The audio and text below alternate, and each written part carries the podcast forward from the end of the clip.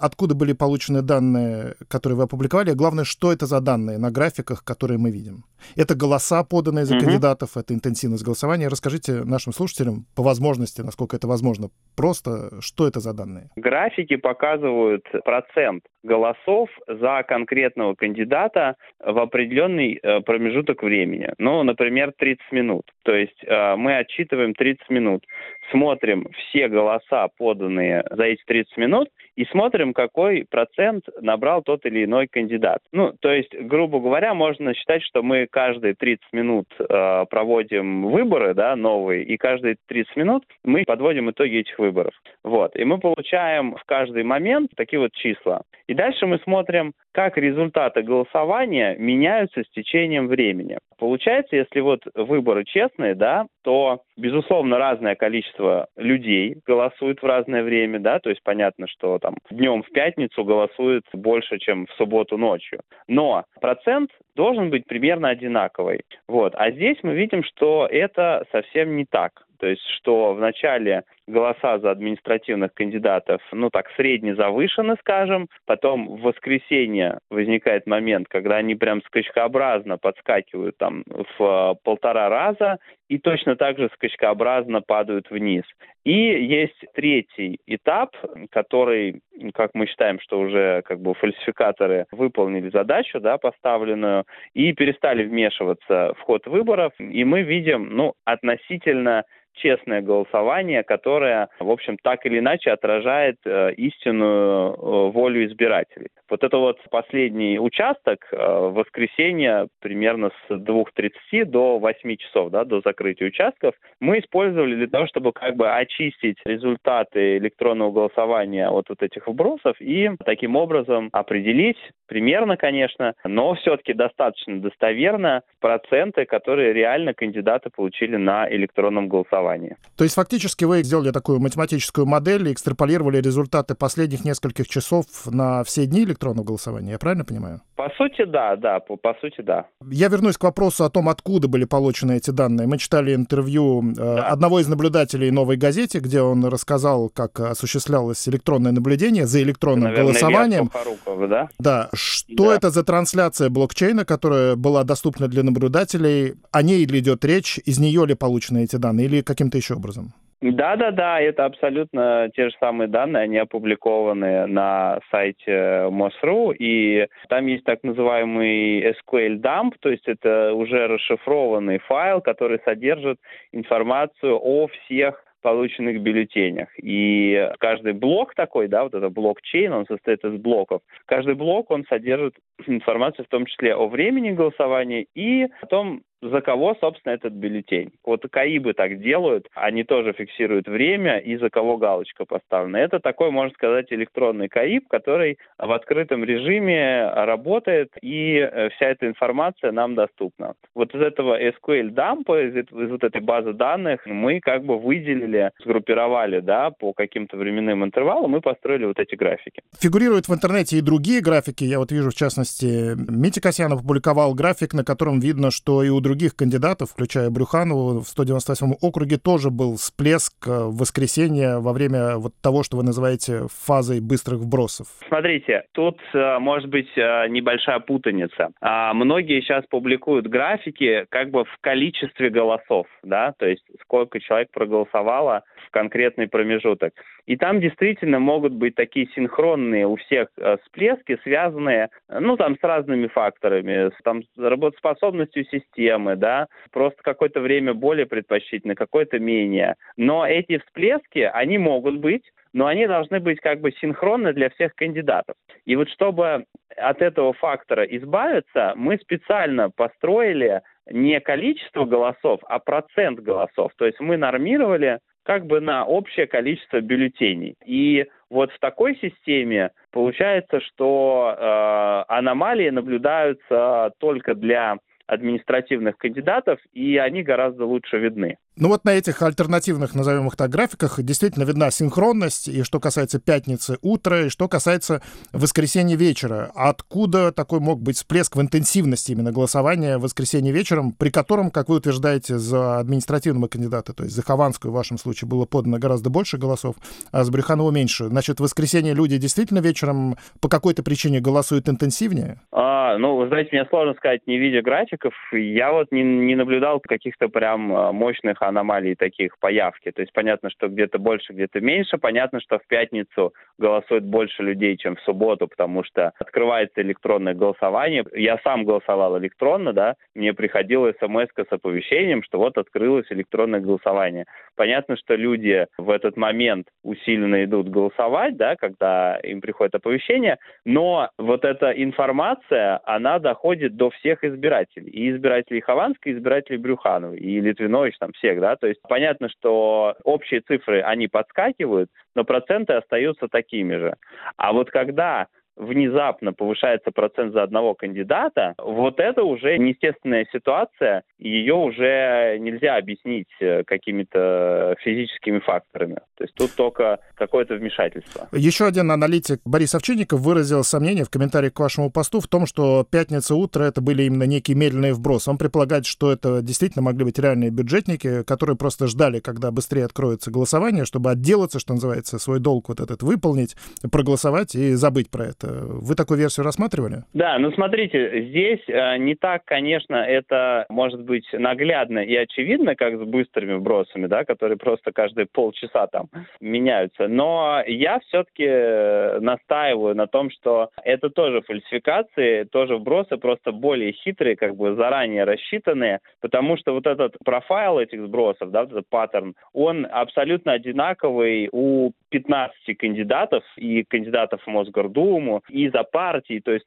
абсолютно одна и та же кривая, я это тоже опубликовал, такого быть не может, потому что даже административные кандидаты, все-таки они разные. Есть кандидаты от «Единой России», есть не от «Единой». Административный ресурс тоже он работает по-разному. И вот что еще важно, что прям в 8 утра там есть тоже пик, да, то есть люди прям бешено начинают голосовать сразу после открытия избирательных участков, что тоже неестественно. Причем этот пик, он с точностью до 5 минут. То есть, условно говоря, 8.02 проголосовало там сильно больше, чем в 8.15. Но это неестественно, даже если предположить, что есть какая-то массовая агитация, да, и какое-то добровольно-принудительное голосование такое бюджетников, все равно будет какая-то задержка. Ну, то есть, если вы возьмете сотрудника-жилищника, а, будете заставлять его голосовать, то как минимум какое-то время нужно для того, чтобы разобраться в этой системе, зайти и нажать кнопку. А здесь получается, что максимум прямо вот в 8 утра при открытии участка. Поэтому все эти графики, они все одинаковые, они все выглядят неестественно, поэтому я настаиваю на том, что это именно такие как бы более медленные фальсификации. Понятно, что фальсификаторы, они тоже не дураки, и они пытались как бы скрыть это и размазать, имитировав под э, некий такой случайный процесс, чтобы это не было заметно. И поначалу так и было, и, наверное, мы бы ничего и не заметили, но к воскресенью они поняли, что им не хватает той мощности, которую они заложили, и тогда они уже стали грубо это делать, просто импульсами. Давайте вернемся к так называемому отключению наблюдательской ноды, вот к тому факту, который описан в «Новой газете», что ФСБ предположительно отключила доступ э, к наблюдателям после окончания голосования. Было много разговоров о том, что это свидетельствует об использовании переголосования, об этом Алексей Венедиктов любит говорить, для фальсификации. Получается, что по голосам, поданным еще до этого отключения э, кандидаты умного голосования все равно уже проигрывали. И переголосование тут, э, в общем, ничего не меняло. Правильно я понимаю? Да, мне кажется именно так. То есть вот эта тема с переголосованием, это такой сложный момент, и там действительно есть технические вопросы, там есть какая-то отдельная база данных, которая непонятно как согласуется с этим блокчейном. То есть вот тот блокчейн, который выложил, он не содержит напрямую данных о том, какие бюллетени являются переголосованием. Поэтому вот фокус общественного внимания, он попал вот именно на переголосование. Но я думаю, что там действительно, может быть, какие-то технические вопросы и сложности, но я не думаю, что переголосование использовалось для фальсификации. Все оказалось гораздо проще, то есть если можно просто бросить, зачем фальсифицировать. А что касается доступа к наблюдательской ноде, опять же, я не думаю, что это прям критический момент, потому что я думаю, что все в режиме онлайн это было сделано, и не было смысла что-то скрывать, но в целом какая-то вот общая нервозность, и вот то, что Илья Сухоруков описывал, какое-то постоянное недоверие, и то есть, когда они понимали, что есть человек, который что-то понимает в этой системе, они напрягались гораздо сильнее и выгнали их, э, как только начался подсчет. Конечно, это очень подозрительно, ну, на таком каком-то эмоциональном уровне, наверное. Расскажите чуть подробнее о казусе Рыжкова, как вы, опять же, это называете. Что это такое и означает ли это, что за Рыжкова тоже вбрасывались электронные голоса? И если да, то почему, если в этом же округе был и кандидат от «Единой России»? Да, казус Рыжкова, он очень интересный. То есть, если мы посмотрим на графики, да, то получится, что вот эти вот накрутки медленные, которые шли в пятницу, в субботу, они наблюдаются в голосовании за Екатерину Раззакову, если не, не ошибаюсь, это кандидат от «Единой России». Но вот эти масштабные воскресные вбросы, они идут за Владимира Рыжкова. Почему так происходит? Ну, мне сложно сказать. У нас есть несколько версий. То есть, э, первая версия, что, может быть, это какие-то два разных участника вбросов имеется. И, условно говоря, вот они там как-то не поделили, не скоординировались, и одни, значит, Единую Россию поддерживают, а другие Рыжкова. Другая версия, может быть, даже проще, что не разобрались, и сначала вот этот ресурс, он был на Розакову сфокусирован, а потом, видимо, там что-то произошло, то есть кто-то что-то там посмотрел наверх, дали какие-то сводки, и просто обнаружили, что, ну, не за того вбрасывают, то есть подумали, что, ну, Единая Россия, надо вбрасывать за Единую Россию. Ну, то есть объяснили, видимо, исполнителям, что да нет же, тут же Рыжков у нас в этом округе. Ну, или потому что увидели, что по итогам офлайнового голосования на земле Розакова никак никуда не попадает, и электронно придется вбрасывать слишком много тогда. Не, я не, я не думаю, не думаю, потому что в остальных участках же вбросили столько, сколько надо. Я думаю, что задержка вообще с э, публикованием официальным э, электронного голосования Хотя, как тот же Виндиктус совершенно справедливо говорит, промежуточные такие неофициальные итоги, они были и раньше, да, то есть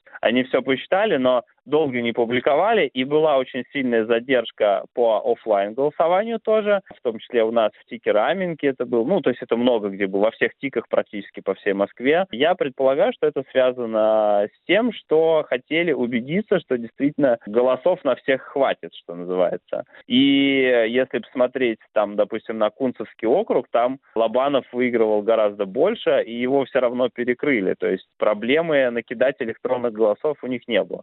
Я думаю, думаю, что здесь действительно не поняли просто разные части системы э, задачу. Давайте поговорим о другом моменте, который, ну, не менее, а может быть даже в чем-то и более важен. Понятно ли вам, как именно были устроены эти вбросы? С людей собирали логины и пароли, как на том видео о голосовании граждан ЛНР в субботу, или как-то еще, например, э, через дырку в МОСРУ, как это было на праймере с Единой России, как это могло быть устроено? Мне сложно говорить определенно, потому что я не очень э, погружен вот в технические аспекты, довольно сложные э, технологии. Но я думаю, что даже собрать аккаунты э, с реальных людей, а их довольно много, это по нашим оценкам около там 300 тысяч человек получается, собрать у них логины и пароли, и там же им еще как-то через смс авторизовываться, но это как вроде как можно отключить, но все равно на 300 тысяч человек провернуть такую историю довольно сложно, чтобы это не утекло. Ну, понятно, мы знаем отдельные случаи,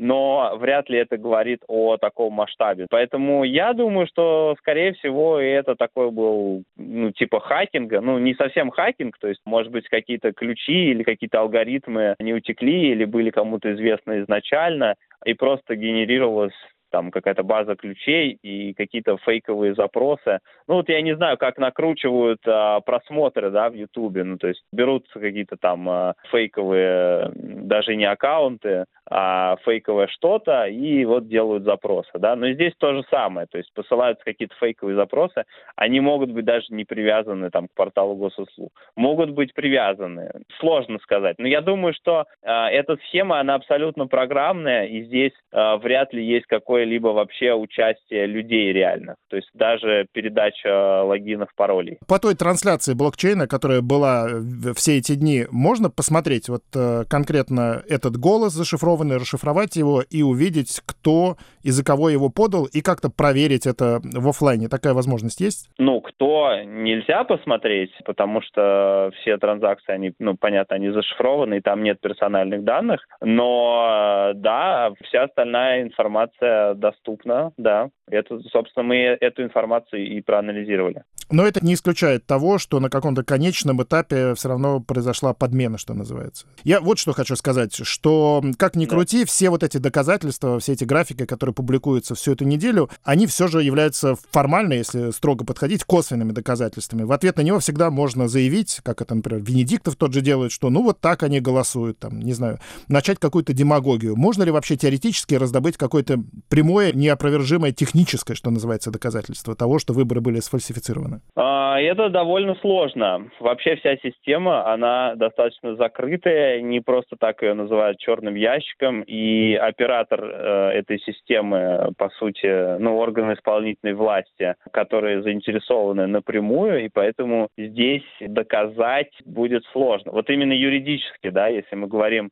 о каких-то железобетонных доказательствах, которые там можно в суд принести. Я думаю, что это довольно сложно. Но кто знает, может быть, что-то и найдем. Потому что э, вообще эта система новая, и, честно говоря, никто не ожидал, что так грубо и нагло ей воспользуются для фактически переворачивания результатов выборов. Вот. Но сейчас вот все изучают, что и как. В целом, если мы говорим о некой условной, как это любят говорить сторонники Алексея Навального, прекрасной России будущего, должно ли в ней оставаться в какой-то форме электронное голосование? Или этот инструмент вам кажется просто неподходящим для избирательных процедур? Честно говоря, мне кажется неподходящим, потому что я не понимаю, как э, одновременно соблюсти тайну голосования и защититься от, по сути, вот от такого рода вбросов, да. Ну, то есть у нас сейчас понятно, что доверия нет никакого, потому что мы много раз видели, как э, организаторы выборов сами же их фальсифицируют, но даже если полагаться там на честность там кого-то из организаторов, очень сложно это проконтролировать. Можно убедиться действительно, что есть блокчейн и что там есть голоса, и можно убедиться, что ваш личный голос честно посчитан, но вы ничего не знаете про все остальные блоки в этом блокчейне, стоят ли за ними какие-то реальные люди, и как это проверить. То есть офлайн участки хороши тем, что вы приходите как наблюдатель туда, и вы видите живых людей, они приходят, они показывают паспорт, бросают бюллетень, у вас, в общем, нет сомнений в том, что это настоящие люди проголосовали голосовали. В онлайне, ну, вы видите просто какой-то файл. То есть э, этот файл не очень понятно, откуда берется. Поэтому я, честно говоря, противник.